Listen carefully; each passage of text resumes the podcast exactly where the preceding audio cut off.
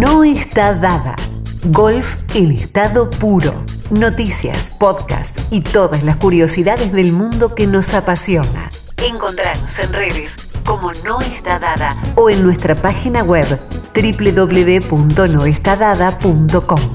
El lugar para los fanáticos del golf. Bueno, buenas tardes a todos. Acá por empezar el vivo con Maggie Zimmermacher. Mi nombre es Aldana, para los que no me conocen, Aldana Feugel. Eh, yo soy de Neuquén, soy una de las colaboradoras de Nuestra Dada. En este momento estoy viviendo en Estados Unidos, en Fort Lauderdale. Así que bueno, estoy muy contenta de poder traerles el vivo hoy. Estoy muy emocionada de poder charlar con Maggie. Eh, hola a todos los que se van sumando. Eh, así que bueno, espero que les guste la charla de hoy. Eh, Maggie y yo llevamos, nos conocemos hace varios años ya y eh, estuvimos en muchos torneos juntas representando a Argentina, jugamos muchísimos nacionales, eh, así que estoy muy, contenta de poder charlar con ella el día de hoy. Ahí veo que se va sumando más gente. Hola a todos. Así que, así que bueno, nada, vamos a ver, espero que les guste. Si tienen alguna pregunta, algo que le quieran decir a Maggie, déjenlo en los comentarios. Uh, lo vamos a estar viendo. Yo, si me ven que estoy mirando hacia abajo es porque voy, voy mirando quién se suma. Si alguien escribe, voy a tratar de leer y voy a tratar de preguntarle eh, todo lo que quieran saber. Así que, bueno, nomás escriban. Hola, Tincho. y bueno, lo que quieran, eh, me van avisando.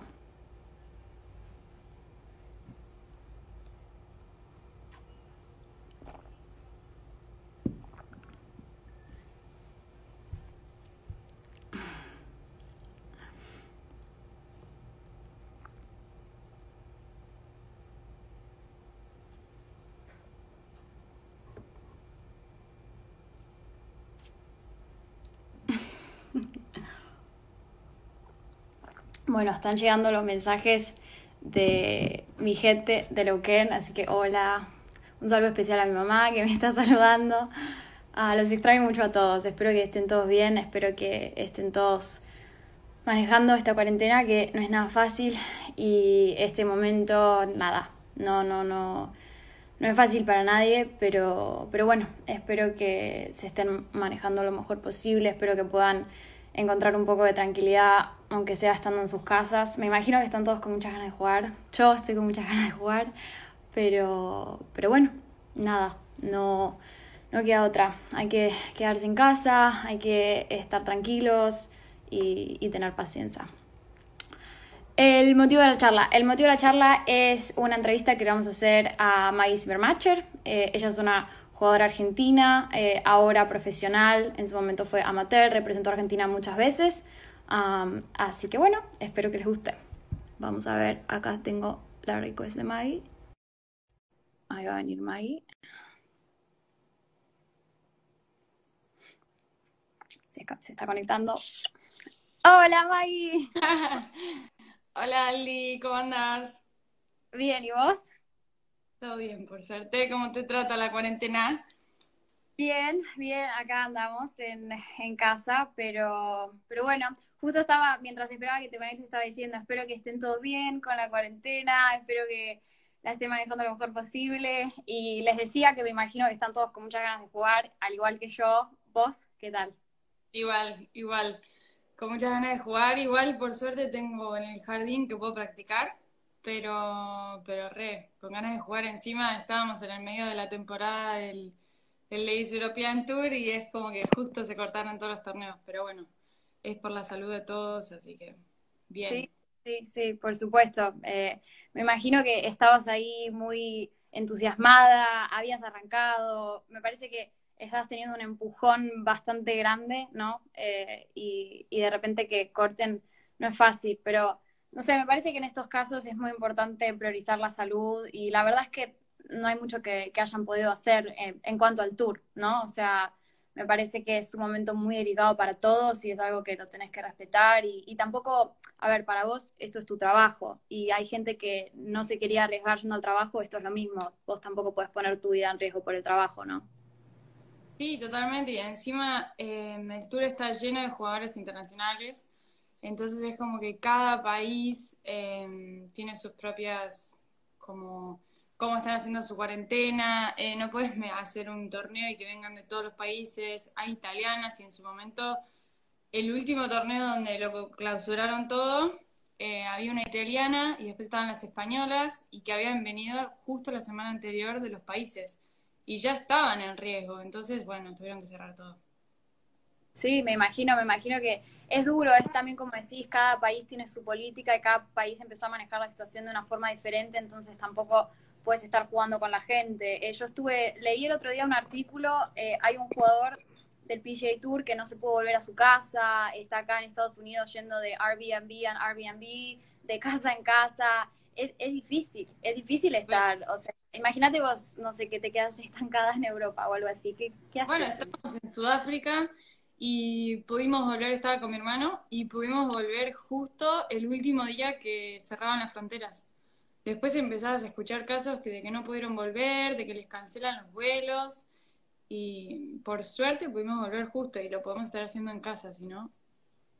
Es que sí, es difícil, es difícil, no, no, es mucha incertidumbre. Eh, yo escuché, bueno, acá estando cerca de Miami, yo estoy en Fort Lauderdale, era 40 minutos de Miami, escuchaba muchísimas cosas y y la verdad es que todo el mundo estaba en la misma. Había argentinos viniendo de todo Estados Unidos a Miami porque el vuelo que estaba repatriando gente, que estaba repatriando argentinos, salía únicamente de Miami en ese momento. Entonces, bueno, todo el mundo venía para acá. Imagínate también el, el eh, aeropuerto intentando ver qué hacer porque querían cerrar todo obviamente, porque también querían parar el tráfico de gente en Miami porque era una locura, acá estaba explotando ya, eh, estaba viniendo muy fuerte el coronavirus, pero al mismo tiempo, ¿qué vas a hacer con esa gente que se quiere volver a sus países? O sea, me parece que toda la situación es difícil, ¿no?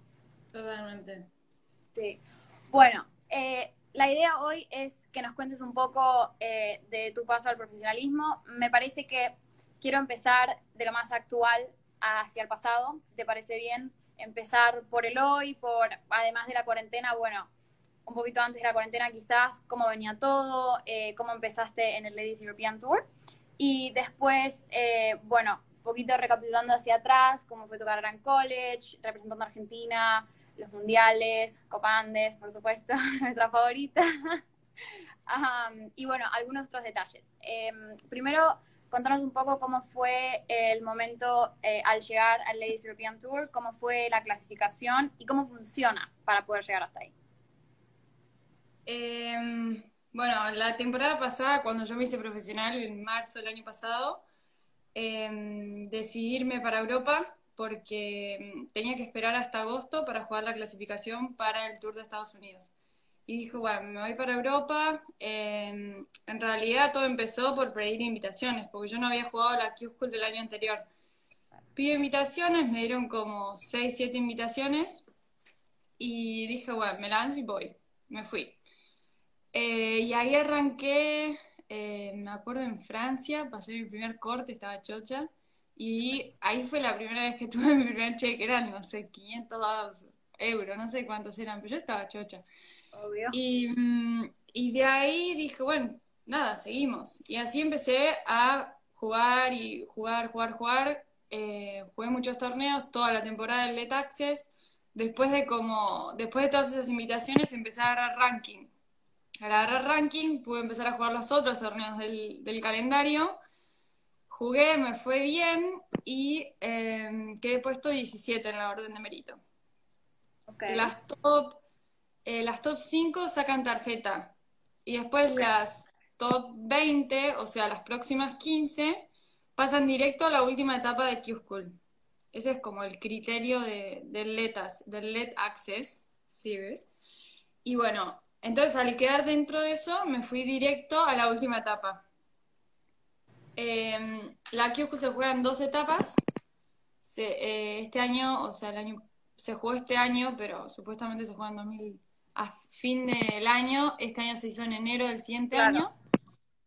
Y no jugué la primera etapa, jugué la segunda, que es la final. Y se juega en dos canchas distintas, que son completamente distintas. Ah, eh, bueno, interesante. A cinco rondas. A cinco rondas. El corte se hace eh, después de la cuarta ronda. son 120 jugadoras creo que son, y pasan 60. Ok, la Y ya mitad. que das el corte, la última etapa, ya quedas en el ranking, la categoría que te dan, como para hacerlo simple. Y bueno, las top 5 es como que ganan tarjeta completa, completa, o sea, puedes jugar todos los torneos del año. Ok. Lo que te da es, es un número en el ranking de categorías que es muy bueno, que es de las 50 a las 55. Y en la mayoría de los torneos entran de 80 a 110 jugadoras, entonces las 55 siempre entran. Por eso es que las top 5 agarran tarjeta completa. Eso está muy Y- bueno. Es muy bueno. Y después las top 20 tienen condicional casi completa, que ponele juegan como si te dijese 15 de, de 27 torneos. Y después las otras tienen condicional que juegas un par de torneos. Y me imagino Y bueno, que si uno de esos le va bien, empiezan a ganar, eh, empiezan a ganar acceso, ¿verdad? A otros torneos. Sí, y depende. O sea, eh, tenés muchas cosas que las tenés que ir aprendiendo, pero ponele, mi categoría, que es la de top 5, no se cambia. O sea, vos quedás en ese número toda la temporada. Las posibilidades que tienen las de abajo son que, por ejemplo, vos si salís top 20 en, en esta semana, ponele, estamos jugando esta semana, salgo top 20 y yo estaba más abajo, después del próximo torneo podés llegar a jugar. Es como que podés pasar al siguiente torneo, ¿entendés? Si no tenías categoría, si ya la tenías, listo, ya está. Ah, ya estás salvada, básicamente. Claro. Pero bueno, es un tema de categorías. Pero bueno, por suerte salí segunda, que no, o sea, mi objetivo era quedar entre top 20 o top 5. O sea, top 5 era increíble para mí. Yo ya estaba empezando, yo ya había empezado a pedir invitaciones para que te des una idea a los torneos. Te estabas adelantando, pero es y ya tenía muchos contactos, entonces dije, yo voy a empezar a mandar invitaciones. Y después cuando quedé segunda fue como, bueno, listo, no las necesito. gracias igual. Gracias. Y contame de la última ronda. Sé que la última ronda fue muy especial, así que contame. Eh, la última ronda. Wow, es que son cinco rondas y tenés, creo que son dos días de práctica y los dos días anteriores, para que te des una idea, nos fuimos antes, mi hermano era mi caddy, nos fuimos antes y los dos días, los últimos días de la pre, fuimos y caminamos la cancha. Ok. No, los 18 de las dos canchas. Eh, hubo un torrencial que tiró como más de 200 árboles en la cancha, para que te des una idea. No sabes lo que fue, tipo, había hoyos que cambiaron completamente. Eh, pero bueno, eh, tuvimos los días de práctica y después, eh, nada, estaba, estaba nerviosa, la verdad, me acuerdo. Estaba nerviosa al principio, eh, haciendo ejercicios de, inspira- de respiración y no sé, bueno, pero, pero tenía muy planeado lo que quería hacer. Me lo tomé mucho como un trabajo, que es de las cosas que resalto esa semana, que como que todo, no es que me lo tomé en serio, pero como, como que me dediqué a eso, a hacer todo lo posible que yo podía hacer para poder eh, cumplir el objetivo, que era quedar top 20 o top 5. Y poder jugar todo el año, porque es, es muy lindo saber que vas a poder jugar todo el año. Es como distinto. Te da un poco de tranquilidad o no, aunque sea. Uf, totalmente. No estar esperando la invitación o a ver si entro. Y bueno, y, y pasó el primer día, creo que estábamos como puestos 60. Después del segundo día estábamos como si te dijese 40. Yo tipo, dale, podemos seguir subiendo. Sigo subiendo. Tercer día estamos como 20 y pico. Cuarto día me pongo, creo que top 10, estaba como séptima, no sé cuánto estaba, no me acuerdo cómo estaba el cuarto día. Pero dije, yo puedo, o sea, me falta un poquitito para llegar a top 5, no es tanto. Claro. Y venía jugando bien, no me, bien, no me venían entrando los pads, me acuerdo, pero estaban pegando muy bien a la pelota, estaba confiada, me gustaban las canchas y sentía que podía hacer bajo par. Y nada, el último día dije, bueno, vamos a salir. O sea, ayer no, no nos entraron un par de verdes que probablemente nos van a entrar hoy. Así que nada, a ver si llegan. Vamos, vamos a salir. Y no quedaba nada por perder, o sea, ya pasamos el corte, algo de categoría vamos a agarrar, vamos a jugar. Algo vas a tener, algo tenías asegurado Sí. por lo menos. Sí. Y, y bueno, cosas que me acuerdo de, de esa ronda. Esa ronda hice cinco menos sin un bogey. Y me acuerdo, una de las cosas que me acuerdo era cuando pasé en el 9, que veía las top 5 y la sexta la veía que venía en par. Y las otras venían tipo las de arriba, nosotras 5, la mínima venía, no sé, menos 5, menos 4. Y dije, bueno, aunque sea nos aseguramos el top 5. O sea, puedo llegar a ganar el torneo. Y después se me vino un verde al 10, se me vino un verde al 11 y de repente como que alcancé la punta. Y yo tipo, wow, bueno, dale, seguimos. Y, y un poco lo que te decía de- del trabajo y de concentrarme solo en lo que puedo hacer yo y lo que estoy haciendo, así. Y era tiro por tiro. Y si me tiraban para atrás, porque una la dejé pegada al árbol y tuve que jugar para atrás, era como, bueno, no importa, dale. Sigue. Hice bogey. Ah, hice bogey, perdón. Sí, hice bogey. Al, al 15 hice bogey, me acuerdo. Ok. Pero, pero y después una que, uff, sorry, pero te cuento porque yo el corazón No, no, lo tenía. Estaba re nerviosa. todos los detalles, todos los detalles queremos. Y en el 18 es un par 5 que se puede volar en, llegar en dos, pero el agua está justo en la entrada del green. Ok, No. ok. Estábamos con mi hermano, si me tiro, no me tiro, no me tiro. Y me salió fuerte, pero me salió como un poquito, o sea, yo no sabía si pasé o no pasé.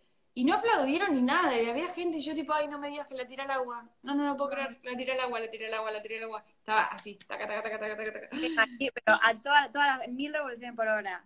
No, no, no sabes lo que era. Y llego y había pasado, pero por dos yardas.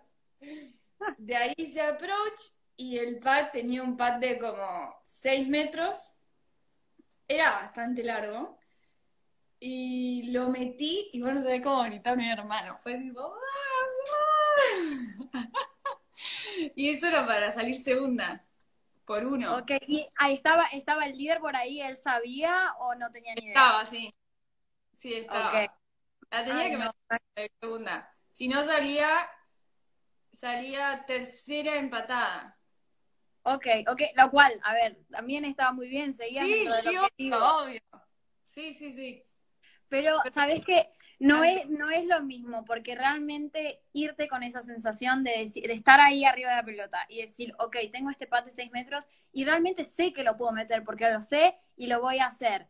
Igual, yo no, o sea, o sea, claramente sabía que podía salir segunda, pero al mismo tiempo no es que me dije, che, esto es para segunda. Fue un poco como, o sea, en la misma rutina que venía. O sea, si se mete, se mete, y si no se mete, no se mete, pero voy a tratar de meterlo porque creo que puedo.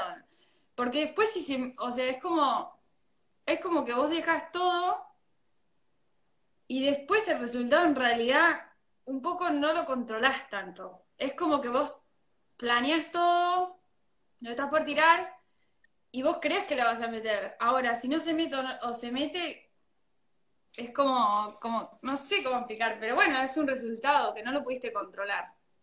Sí, sí, ¿Entendés? por supuesto. Entonces ahí Sí. era como, nada, tirale por lo que vos crees y se va a meter. Y se metió, tipo, rulito así, nada, estaba chocho. Qué bárbaro. Me imagino, me imagino tu hermano además que varias veces, eh, yo, por supuesto, obviamente con tu familia tenemos una gran relación y ellos siempre estaban en todos los torneos, eh, son muy parecidos a mi familia en ese sentido, que están en todas, siempre nos acompañan y tus hermanos muchas veces te hicieron de Cádiz. Me imagino la emoción de él habiéndote seguido todo este tiempo, habiéndote acompañado tantas veces, ahora poder estar ahí y encima presenciar ese momento, no solo como espectador, sino siendo tu Cádiz, como siempre lo fue cuando eras eh, amateur, me imagino que para él también debe haber sido algo muy lindo, porque, eh, o sea, no simplemente, ahora ya no sos solamente la hermana, sos su jugadora, él está ahí con vos, está, eh, y, to- y todos sabemos que el Cádiz es mucho más que eso, no te está cargando la bolsa simplemente, es la persona que está al lado tuyo, en este caso Sí. esos cinco días, y Mm. las rondas de práctica. Sí, sí, sí. Sí. ¿Y cómo, ¿Qué ventajas pensás vos que te da un poco eh, en esa relación jugadora-Cadi que él haya estado con vos todo este tiempo, ¿no? Porque te conoce de chiquita, siempre te vio jugar, me imagino que más o menos sabe cuánto pegás, una idea tiene de, después de tanto tiempo estando al lado tuyo y a veces incluso hasta estando en tus prácticas, presenciando tus prácticas. ¿Qué ventaja crees que te da tener esa relación de tantos años ya? Em, o sea, un poco estando desde afuera es distinto que conocer toda la parte de adentro. Es como que lo tuve que meter un poco en, en lo que yo hago dentro porque analizo muchísimas más cosas que las que se ven desde afuera. Eh, un poco de que yo, no sé, necesito saber cuánto pica, necesito saber el viento de mañana, necesito con, qué viento jugamos, por qué picó así, cuánto corren los greens, como que hay un montón de detalles que capaz él no sabía que yo realmente calculaba todas esas cosas. Y, y entonces él le encantó eso igual, le encantó y me ayudó muchísimo, me ayudó en tema de tiempo, como que él podía manejar todas esas cosas y sacarme carga de encima a mí. Y, mm, pero ayudarme, me ayudó un montón también en, en, que sabe que yo después del golf me gusta relajar y pensar en cualquier otra cosa. Em, es como que a mí me encanta el golf, todo, pero entiendo también que después de necesitas relajar, necesitas pensar en otra cosa, necesitas irte a, no sé, hacer otra cosa, tipo comer, que comer, no, planear otras cosas. Entonces eso también me ayudó mucho porque estamos en la misma sintonía, no sé. Claro, claro. Y está bueno, está bueno que, que él también entienda eso y te pueda ayudar un poco, porque yo creo que una pasa tantas horas y está tan metida. Acá lo que hago es parmigiani y dice comer. Totalmente. Creo que nos conoce un poco. Para, se me vino a la cabeza una anécdota que nunca me voy a olvidar. Yo no sé si te acordás, pero una Copa Andes, no voy a decir qué año, ni dónde, ni nada, pero hubo una Copa Andes que estábamos cenando, creo que fue después de la noche de la ronda de práctica, estábamos cenando la noche y estamos comiendo y yo tengo tanto hambre que viene el mozo y le dije, ¿puedo repetir? Y me dijo, no hay segundo plato. Sí, sí, sí. Y empezó, y estaba María Olivero, que es nuestra capitana, y empezó, bueno, ¿qué, qué, a ver, ¿qué te damos? Y empezamos a dar cosas de... A recuntar comida. Ay, qué vergüenza. Y al lado de la mesa los hombres, y los hombres dándose vuelta, y yo así como, ay, Dios mío, sáquenme. Mal. Ay, Dios mío. No, te das cuenta, te das cuenta. Y es gracioso porque todo el mundo me dice, pero vos sos chiquitita, toda flaquita, seguro no comes nada. Escúchenme, tenemos sentidos. Ay, Dios mío, nunca me voy a olvidar. Y al otro día, no sé si te acordás, pero estaba lleno de comida por todos lados. Es más, lo pasaron a, self-service y nos servíamos nosotros, ¿te acordás? Sí, sí, sí, sí, sí me acuerdo. Ay, Dios mío, todo mi culpa. Ay, bueno, em, pero te estaba diciendo em, que qué bueno, en serio, que, tu hermano pueda entender esa necesidad de, organizarse eh, otra cosa después del golf. Y yo creo que nosotras nos dedicamos tanto y son tantas las horas que uno pone en eso y, y es tanta la expectativa también, porque quieras o no, nosotras en alguna forma nos exigimos porque, porque es así, así estamos diseñadas y, así también te va haciendo el golf un poco, uno se empieza a exigir cada vez más y como decís vos, eh, vos estabas jugando y en el momento decías, oh, bueno, mira, puedo llegar a ganar. Inconscientemente eso es lo que nosotras constantemente estamos haciendo en, en el campo, es como, ah, mira, puedo un poquito más, puedo un poquito más. Entonces me parece que cuando terminas tengas la oportunidad de desenchufar eso, porque es ir, ir todo el día, todo el día, te despertás, por ejemplo, pongo un ejemplo cualquiera, Copa Andes, te despertas a las 4 y media de la mañana, desayunas y estás todo el día, ta, ta, ta, ta, ta, y jugás 36 hoyos. No quieres saber nada cuando terminas, pero porque si no la cabeza te va a explotar. ¿Entendés? Llega un momento que ya no, no, está bien, sí, a ver, nosotras teníamos nuestra charlita y repasamos un poco lo que había pasado y después hablábamos con los capitanes para ver cómo eran las parejas al día siguiente, qué había que cambiar, pero después nos íbamos a dormir, escuchamos un poco de musiquita y chau, porque eso, ya no te da más la cabeza. Y entonces me parece que, eh, que está, está muy bueno, está muy bueno que, que tengas a, a, tu Cadi, tu hermano en este caso, que te pueda acompañar y que pueda entender eso, es súper importante, la verdad que sí, sí. Me, me, alegro mucho. Es un genio también, manda un saludo. Ahora está en el campo trabajando ya. ¿En serio? ¿Y, qué, ¿Y cuando vuelvan a la normalidad, él va a seguir siendo tu Cadi o tenés otros planes? Probablemente. Eh, hasta cuando lo puedas llevar. Pero sí, la idea es que sí. Qué Veremos. bueno. Sí, mira, yo soy testigo de que hacen un gran equipo, así que me parece, me parece que tenés que convencerlo como puedas para que te siga acompañando, porque me parece que es un gran caddy. Um, ok, acá mi una pregunta. Mamá. Ok. Ok, alguien acá dice, me encanta Maggie cómo hablas en plural, son un equipazo. Gracias. Contame un poco, contame un poco del equipo de trabajo. Me interesa mucho saber.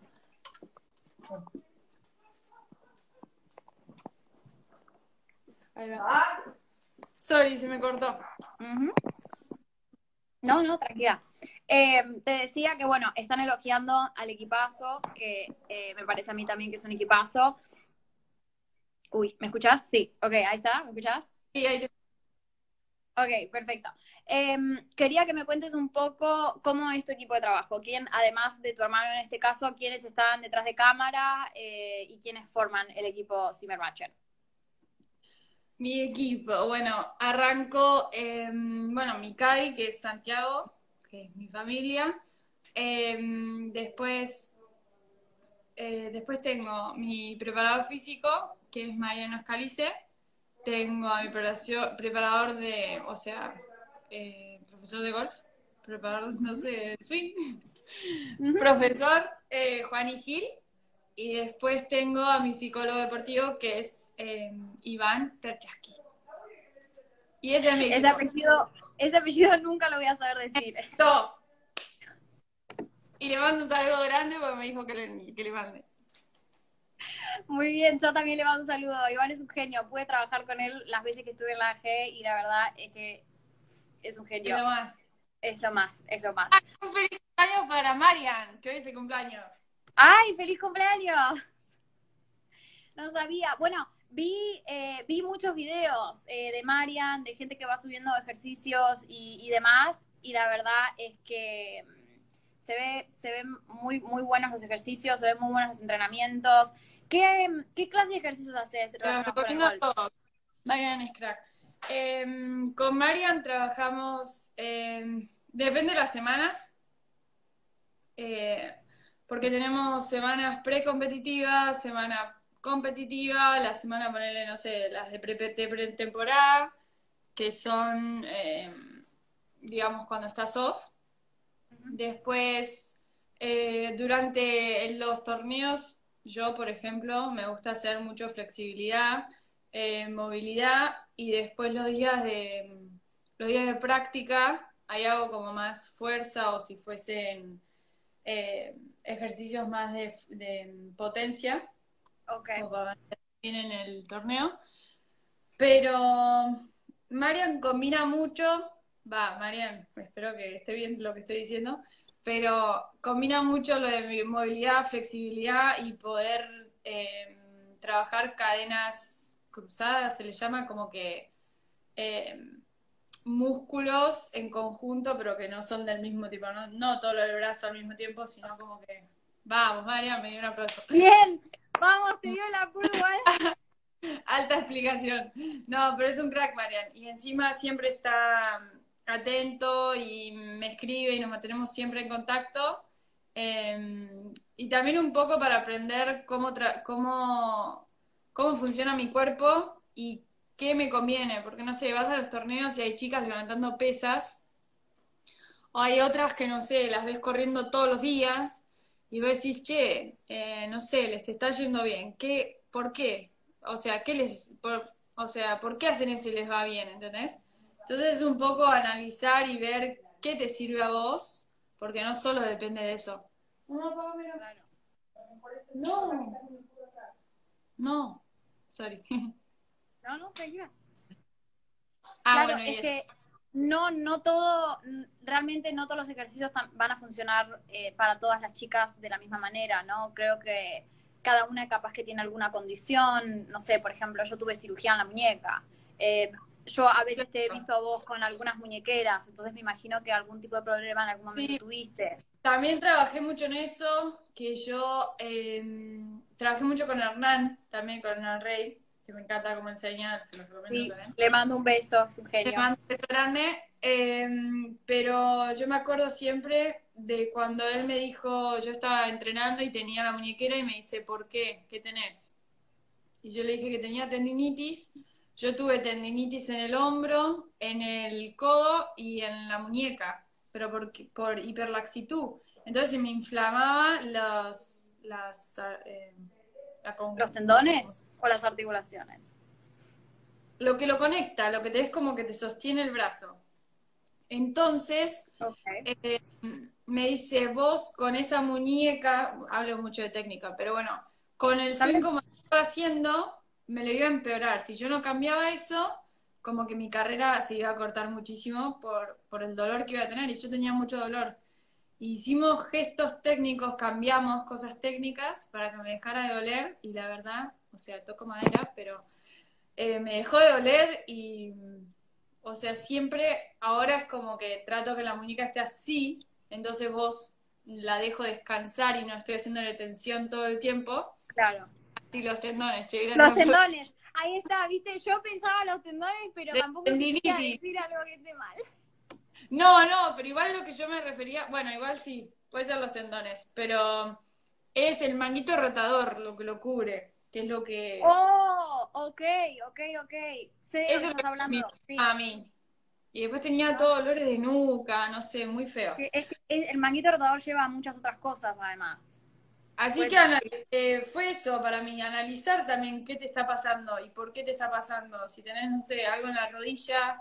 Y también eso eh, fue algo bueno que Marian trabaja con, con Juani, entonces se entienden en qué me está haciendo trabajar y cómo podemos mejorarlo a través de movilidad, flexibilidad, ejercicios, no sé cuáles, o qué queremos buscar, me lo hace buscar también en los entrenamientos físicos, para poder mejorar el sueño.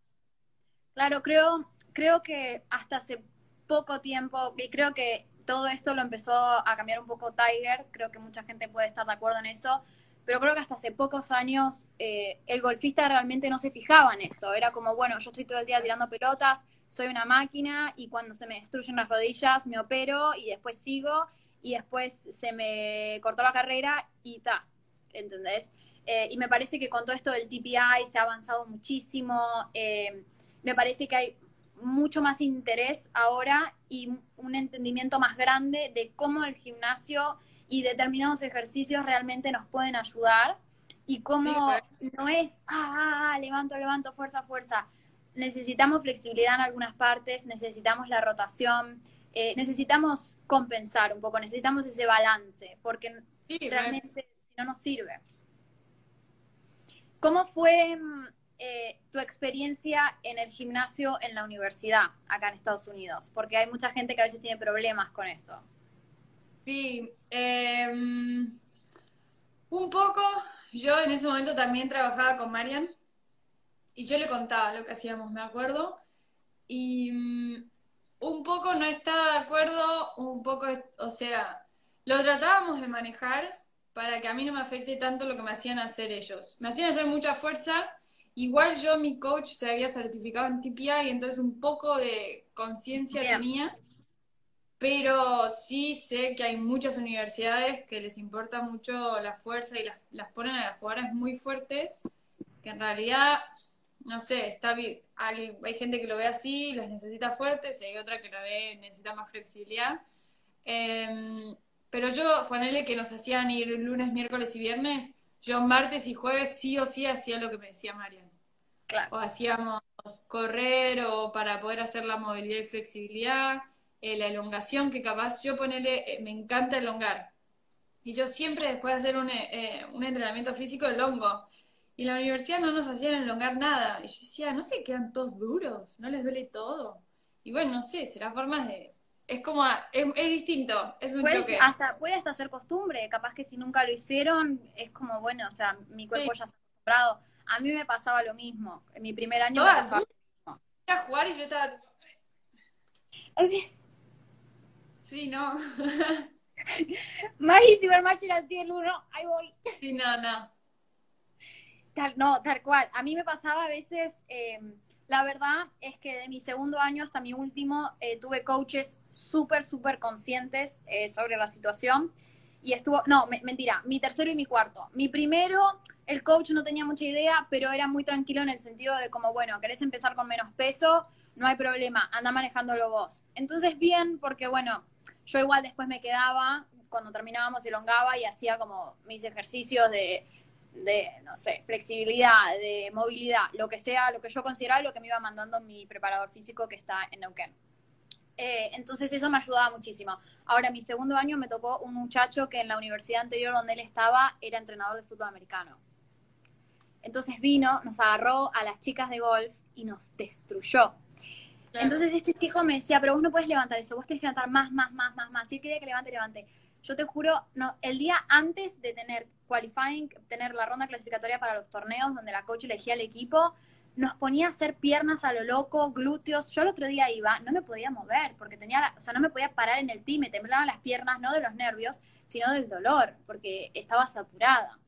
Entonces esas cosas a mí me costaron muchísimo porque yo venía con un preparador físico, con el trabajo que hacíamos en la G, más mi preparador físico que yo tenía en Neuquén, hacemos un trabajo muy cuidado. Sí, yo estaba levantando peso y cada vez intentaba levantar mal, más, lo cual está perfecto, pero también nos cuidábamos mucho. Antes del torneo, no mucha carga, etcétera, para llegar bien, fresca, cómoda. Y de repente venís acá y, te encontrás con que te están, viste, ma- matando básicamente.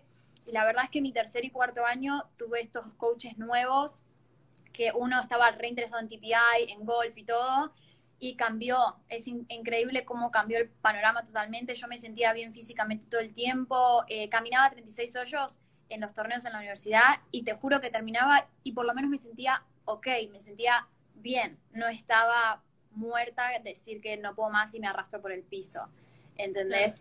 Y, y me parece que eso hace una gran diferencia y me parece que cuando uno viene acá al principio, eso te asusta un poco, porque es como, oh, wow, o sea, tengo que hacer lo que me dice mi coach porque, bueno, soy parte del equipo, pero al mismo tiempo, o sea, tenés que cuidarte y, y no querés lesionarte. Y son un montón de cosas que, que no sé, a, ve- a veces son difíciles. Eh, ¿qué, mm, ¿Qué consejo te digo? Por ejemplo, tenemos una chica ahora que está mirando y está en la universidad y dice, wow, sí, me siento identificada con esto. ¿Qué le dirías vos? ¿Qué puede hacer al respecto? Em, yo diría que encuentre lo que a ella le sirve, que empiece a aprender un poco de ella. Em, porque está el o sea, una de las cosas que a mí me encantó de college fue empezar a conocerme a mí. Porque quizás en acá yo es como que terminabas haciendo lo que te decían y por el simple hecho de, tener la posibilidad que alguien te diga lo que hacer, que tener que hacer. Entonces en college eh, fue un poco empezar a conocerme a mí misma, qué me servía, qué no, que te digo esto que me encanta elongar, bueno, seguirlo haciendo, ¿por qué no? No tengo que seguir sí o sí lo que ellos me dicen, todo, o sea, tenés que hacer las cosas, pero no todo. Eh, y ese sería un consejo, conocerte un poco a vos misma. Bien. Em, tenemos acá una pregunta, ¿cómo fue el pasaje a college? ¿Cómo fue el estar en Argentina? Contaste un poco en la entrevista la, situación que te tocó vivir con haber tenido eh, el verbal commitment eh, con South Carolina y después que te cancelen y después terminar encontrando una universidad, eh, por suerte que al fin eh, pareció una obra del destino porque la terminaste pasando genial, terminaste haciendo historia en la universidad, lo cual a mí me parece muy importante y me parece trascendental, más eh, viniendo de Argentina porque tampoco tenemos tantas chicas acá, entonces haber marcado la, histo- la historia de esa forma me parece muy bueno y me parece que le abriste el camino inconscientemente a un montón de gente. Es más, ahora en esa universidad hay otra argentina, Pili Muguruza. Eh, me parece que quizás no te diste cuenta, pero fue súper importante lo que hiciste. Y mm, eh, ¿cómo fue eso? ¿Cómo fue llegar a la universidad, bajarte el avión y decir, bueno, estoy acá, estoy sola, me lanzo? Em, del primer año, mm, no me o sea, sí me acuerdo, em, por suerte pudieron venir mis papás, me acompañaron eh, un poco para que no esté sola y como para poder ponerme ahí, porque claramente no entendía nada. Em, estaba un poco perdida, pero yo acá cuando eh, en Argentina, yo fui a un colegio bilingüe, entonces tenía inglés em, y la verdad sabía muy bien escribir, pero no sabía, eh, no, no es que no sabía, pero no me animaba a hablar como que tenía un poco el miedo ese de acá en Argentina de, si hablas a ver qué dicen el otro. Bueno, yo como que no sé, me sentía muy así. Entonces no me animaba a hablar mucho. Eso el primer año me ayudó muchísimo. Empezar a equivocarme. Eh, empezar a decir cosas mal, entonces me decían, no, no se dice así. Igual la suerte que tuve fue que cuando entré eran, mi equipo éramos, creo que seis o siete, y éramos todas internacionales. Entonces ahí me empecé a sentir como acompañada por ellas, porque cada una tenía su historia y su país, entonces todas estábamos lejos y nos apoyábamos entre todas. Eh, eso me pareció buenísimo, me ayudó mucho. Y, mm, después me fueron guiando y me divirtió mucho, eh, me hice muchos amigos, soy muy abierta, entonces es como desde que entré empecé a conocer gente en las clases, a los otros deportistas, eh, me divertía mucho y nada, y así arrancó. Antes, eh, bueno, sí tuve eso de, del verbal commitment que me lo cancelaron eh, justo antes de ir a hacer la visita. Como que la gente me decía, no, eso no le pasa a nadie. Y yo tipo, bueno, pero me pasó. Genial. Sí, sí pasa, pasa, claro. Eh, en su momento no le pasaba a nadie y no pasaban esas cosas. Y yo tipo, pero sí, me lo están cancelando. Y bueno, me la cancelaron. Eh, y después fui a jugar al Doral y ahí me tuve nuevas ofertas. Porque, por ejemplo, antes, esta era una de las mejores, pues estaba top 5 del país. Yo re quería ir ahí.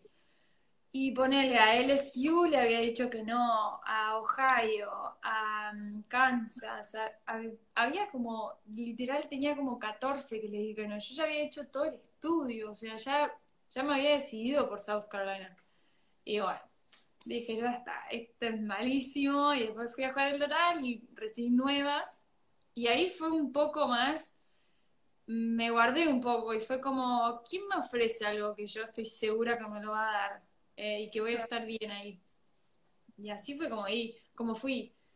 Porque también es como que te estás largando a una aventura totalmente nueva, que me encantaba, ¿eh? Porque me encanta el desafío, me encantan las cosas nuevas, las nuevas oportunidades y todo esto. Pero, mm, pero es como que te tenés que largar, es como que tenés que animarte. Y bueno, como soy bastante independiente, creo que los jugar los torneos acá en Argentina, que vamos a todos los, a todas las provincias, me ayudó un montón también. Pero era algo distinto. Sí, que no estás, no estás a dos horas en avión de tu casa. No, estás muy lejos. Estás muy lejos. Sí, pero hablábamos por Skype, por... Yo con mi familia hablo todos los días, entonces... Sí, y yo creo, eh, yo creo que eso ayuda mucho. recuerdo hubieron algunas veces jugando en torneos en Argentina que yo contaba, hoy sí, me estoy por ir a la universidad, y por ahí estaba jugando con mujeres un poco más grandes que me decían, ay, sí, cuando yo fui, vos tenés suerte, cuando yo fui tenía que mandar cartas. Y yo como, no me imagino esperando, porque imagínate una carta desde Estados Unidos hasta Argentina. Sí, sí, sí. No, o sea, yo no me imagino esa ansiedad y de no poder, no tener ese contacto eh, constante con tu familia. Uy, dice Iván, chicas, les mando un beso grande, me tengo que ir. Un beso grande, Iván. Genio. Y también, eh, hola Manu, que vi que se sumó Manu Carbajo y José Latrof. Lo más, lo más. Em, pero, pero sí, la verdad es que eh, en ese sentido creo que tuvimos mucha suerte en que nos haya pasado esto en este momento y poder estar tan conectadas. Y, bueno, que nos siga pasando, ¿no? O sea, vos estás donde estás en Australia, estás eh, en Sudáfrica, levantas el teléfono y puedes hablar con tus padres, los puedes ver por FaceTime y me parece que eso no tiene precio. Y, ayuda, ayuda también, porque por más de que no sea lo mismo estar en tu casa, igual eh, estás en contacto de alguna forma. Y, si necesitas hablar, lo puedes hacer. Eh, y la verdad es que eso, como digo, no, no tiene precio. Me imagino que vos lo aprecias muchísimo también. Sí. Ok, ah, vamos a ver. Tengo muchas preguntas acá, pero... ok. Eh, me gustaría hablar, me parece súper importante, sobre los mundiales. Vos jugaste dos mundiales. Tres. Tres. México, Irlanda y... Japón antes. Japón, 2014. México en 2016. Irlanda en 2018. Ok, ok. Tres lugares completamente diferentes. Empecemos por ahí. Ok. ¿Cómo, qué, qué, qué diferencias así más fuertes puedes marcar en cuanto a organización? Canchas, me imagino, bueno, Irlanda ni hablemos, ¿no? La más diferente de todas. Pero ¿qué, qué fueron esas diferencias así que decís, wow, eh, organización, comidas, el viaje, porque me imagino el viaje hasta Japón, bueno, complicado. Sí, la verdad las tres fueron muy distintas, para serte sincera. La de Japón fue impresionante, pero impresionante en la organización de los japoneses. O sea, no sabés lo que eran. O sea, llegabas y ya estaban y te, te saludaban.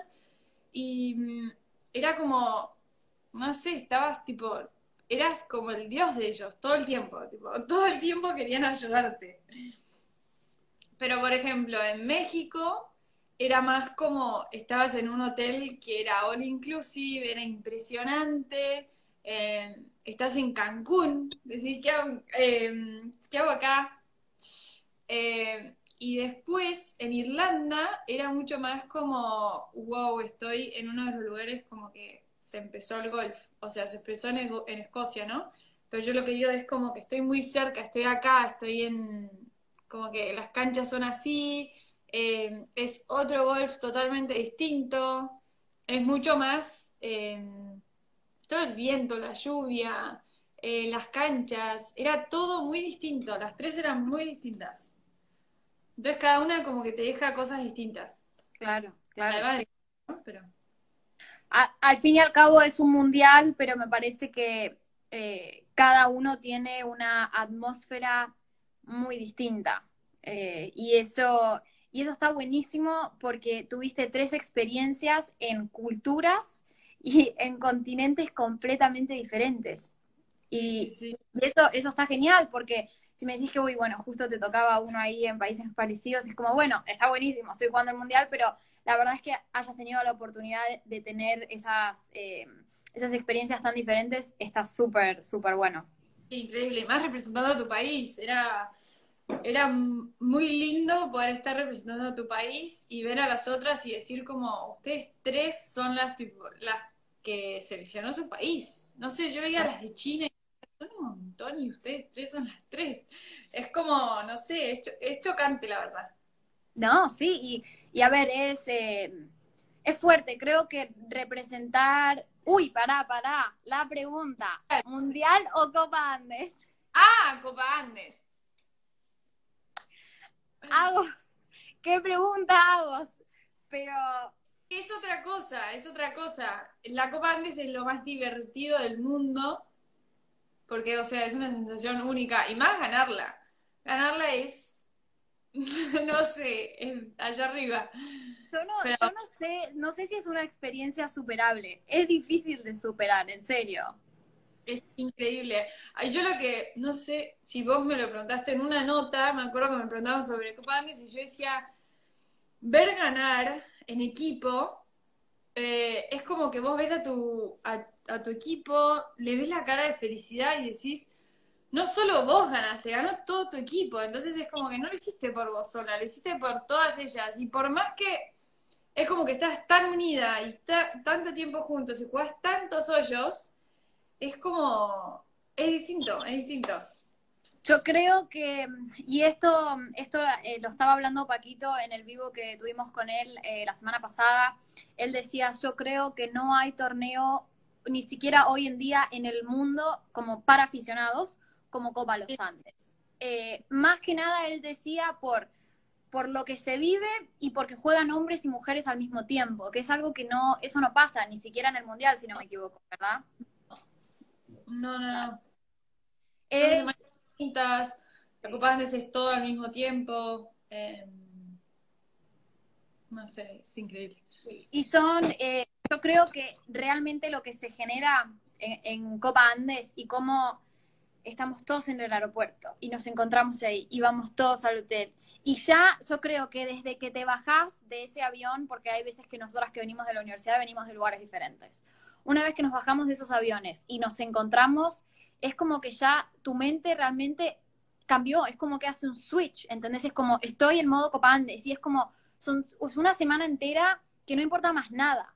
Vos estás ahí y yo me acuerdo, si tenía trabajos que entraba de la universidad, los que están en la universidad no escuchen esto, está muy mal lo que voy a decir, pero ya no me importaba más nada, No, no, tenés que hacerlo todo antes. Esa semana no se hace nada. porque no se hace nada, yo no tocaba el teléfono, es algo que no, no, la verdad es que es, es difícil, es difícil de explicar y espero que eh, muchos jugadores y muchas jugadoras tengan la oportunidad de, de vivir eso eh, y que lo sepan apreciar, porque yo recuerdo mi primera Copa Andes, cuando yo tenía 16 años en mi primera Copa Andes y yo estaba, esa fue la última copa que María jugó. Entonces imagínate yo, Aldanita en ese momento de 16 años jugando en el mismo equipo con Mario Olivero. Yo decía, yo no puedo creer, primero, no puedo creer lo que está pasando. Segundo, qué honor. Tercero, qué nervios. Entonces, eran tantos los nervios. Y encima que llegamos al último día punteras y después se nos escapó y lo perdimos, empatamos con Colombia y perdimos el desempate por los puntos. Fue como tanta la tristeza porque eran tantas las ganas de ganar que la verdad es que ese momento después me arrepentí un poco porque dije, wow, o sea, sí lo disfruté, sí disfruté Copa Andes, la pasé bárbaro, pero era tanto, viste, la, la presión y el momento y todo, que yo dije, wow, por suerte pude tener una segunda y por suerte pude tener una tercera y la pudimos ganar porque nunca me hubiera gustado quedarme con ese sentimiento de la primera, de que era, no sé, es una presión que uno mismo se pone, ¿no? Me parece. Y que, bueno, no sé, en el momento es como, no sabes qué hacer. Sí, sí, sí. Bueno, veo que está en el vivo tu compañera, Ela, Hola, Lote. nuestra, pero en parejas tu compañera. Entonces, contame un poco, ¿cómo funciona ese dúo? ¿Qué tal? Eh, la verdad, siempre, o sea, nosotras eh, entrenamos mucho tiempo juntas y mm, como que yo sé que tiene bueno Ela y que le puedo ayudar yo, entonces nos, complementa, nos complementamos muy bien en, el foursome. Eh, y la estrategia como que siempre se daba bien porque era nuestra parte buena y la parte buena de la otra. Entonces, eh, nada, la verdad la pasamos bárbaro y tenemos como, cuando ella se pone mal, como que yo la puedo ayudar o siempre, no, siempre nos estamos ayudando, alentando. Entonces, no sé, hay química, no sé cómo decirlo, pero no será porque Importantísimo, importantísimo. En- no, yo creo que no hay una cosa más importante en un foursome que la química y que, y que, y entenderse, ¿no? O sea, eh, me parece que, por ejemplo, en el, ¿vos viste eso?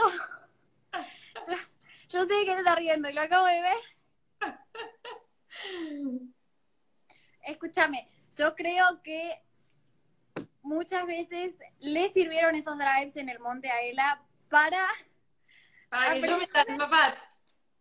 Exacto, escúchame. Ay, Dios mío.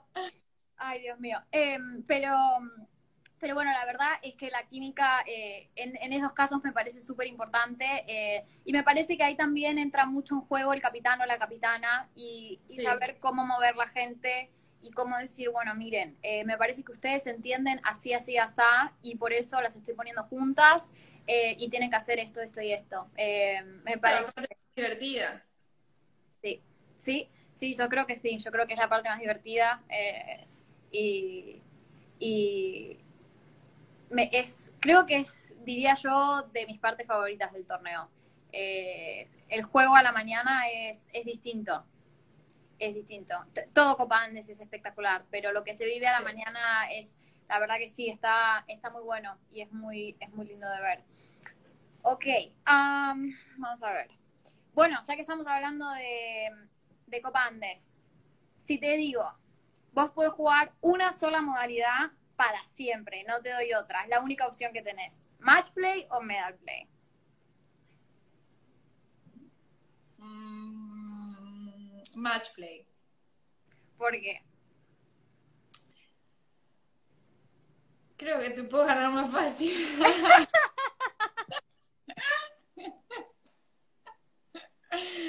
No sé, eh, me gusta mucho. eh, el desafío de hoyo a hoyo me encanta. Yo hubo un tiempo, me acuerdo que yo para jugar medal me trataba de sentir en un match para poder decir, bueno, no importa el hoyo anterior haya hecho tres, haya hecho ocho, no importa, o sea, lo gané o lo perdí, ya está, quedó allá. O sea, vamos a este, y en este tenemos la nueva oportunidad. Bueno, el match eso siempre me lo hizo ver mucho más que el medal. Eh... Preguntarle a Paz. Qué mal. Alto partido gané ahí. Ay, Dios mío. Bueno. En el, en, en, fue en Punta Carretas, en, ¿cómo se llama? En Uruguay. En Uruguay, ¿verdad? Ah, ¿cómo se llama? Montevideo. ¿La cancha cómo era? ¿Punta Carretas? Creo que era Punta Carretas.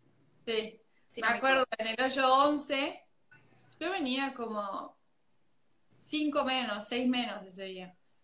Y me acuerdo que le gano el partido a las dos, yo estaba jugando con Paz Echeverría, que no hay chance que me esté escuchando, pero bueno, no importa. Pero me dice, em, la verdad, nunca antes me dio una paliza tan grande en Copa Andes. Te felicito. Y yo digo, gracias. Ay, Dios mío. Ahí dice, Club de Golf del Uruguay, Punta Carretas. Sí, Punta ¿Te Carretas. acordás? Muy bien. Ay, pobrecita. Sí, pero me felicitó porque había jugado muy bien. Y que, y que está perfecto, ¿ves? Y eso es lo que tiene Copa Andes, que es como, bueno, a ver, o sea, no es que me estás ganando una ley, ¿qué le vas a hacer? Eso es lo que tiene el match play también, que es como, a ver, yo hice todo lo que pude, fui hoyo a hoyo, la otra persona está jugando mucho mejor, ya está. Sí, sí. O sea, no, Sí. no hay mucho más que puedas hacer. Sí, sí, Bueno, obvio. a ver, por ejemplo, eh, campeonato en Argentina, campeonato argentina de aficionadas. ¿Cuántos match jugamos nosotras? Un montón.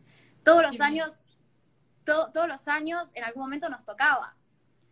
Sí, y, sí, sí. y me parece que todos estuvieron buenísimos. Y, y, y a ver, y es así. Íbamos, íbamos, y la verdad es que me parece que casi siempre duramos hasta lo último.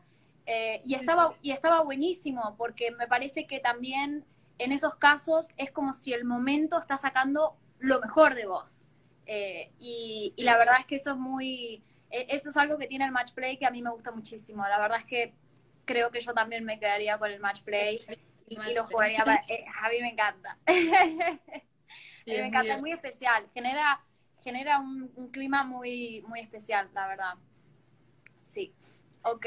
Ah, tenemos ahí, nos queda un minuto, dos minutos. Nos queda. ¿Te parece a vos eso? En, arriba. No. Ok, nos quedan dos minutos. Am, ok. Tengo esta pregunta a mí, para mí es muy difícil de responder cuando me la preguntan, pero quizá para vos no. ¿Cuál es tu tiro favorito y por qué? Ajá. Ajá. Pero tiro tipo. Tiro. Cualquier tiro de la Cualquiera cancha. puede ser con cualquier palo, lo que sea. Si me decís, para mí lo favorito es el pater y me gusta patear de tres metros, perfecto. Mm.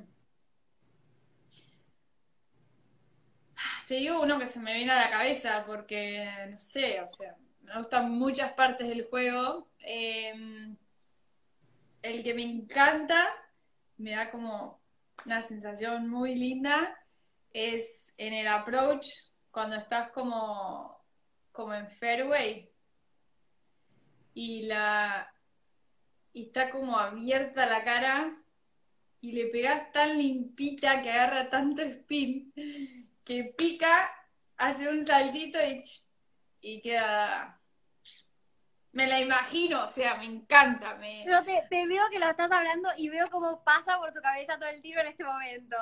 Me, me encanta el approach, me encanta, eh, me encanta practicarlo, es de las cosas que más disfruto.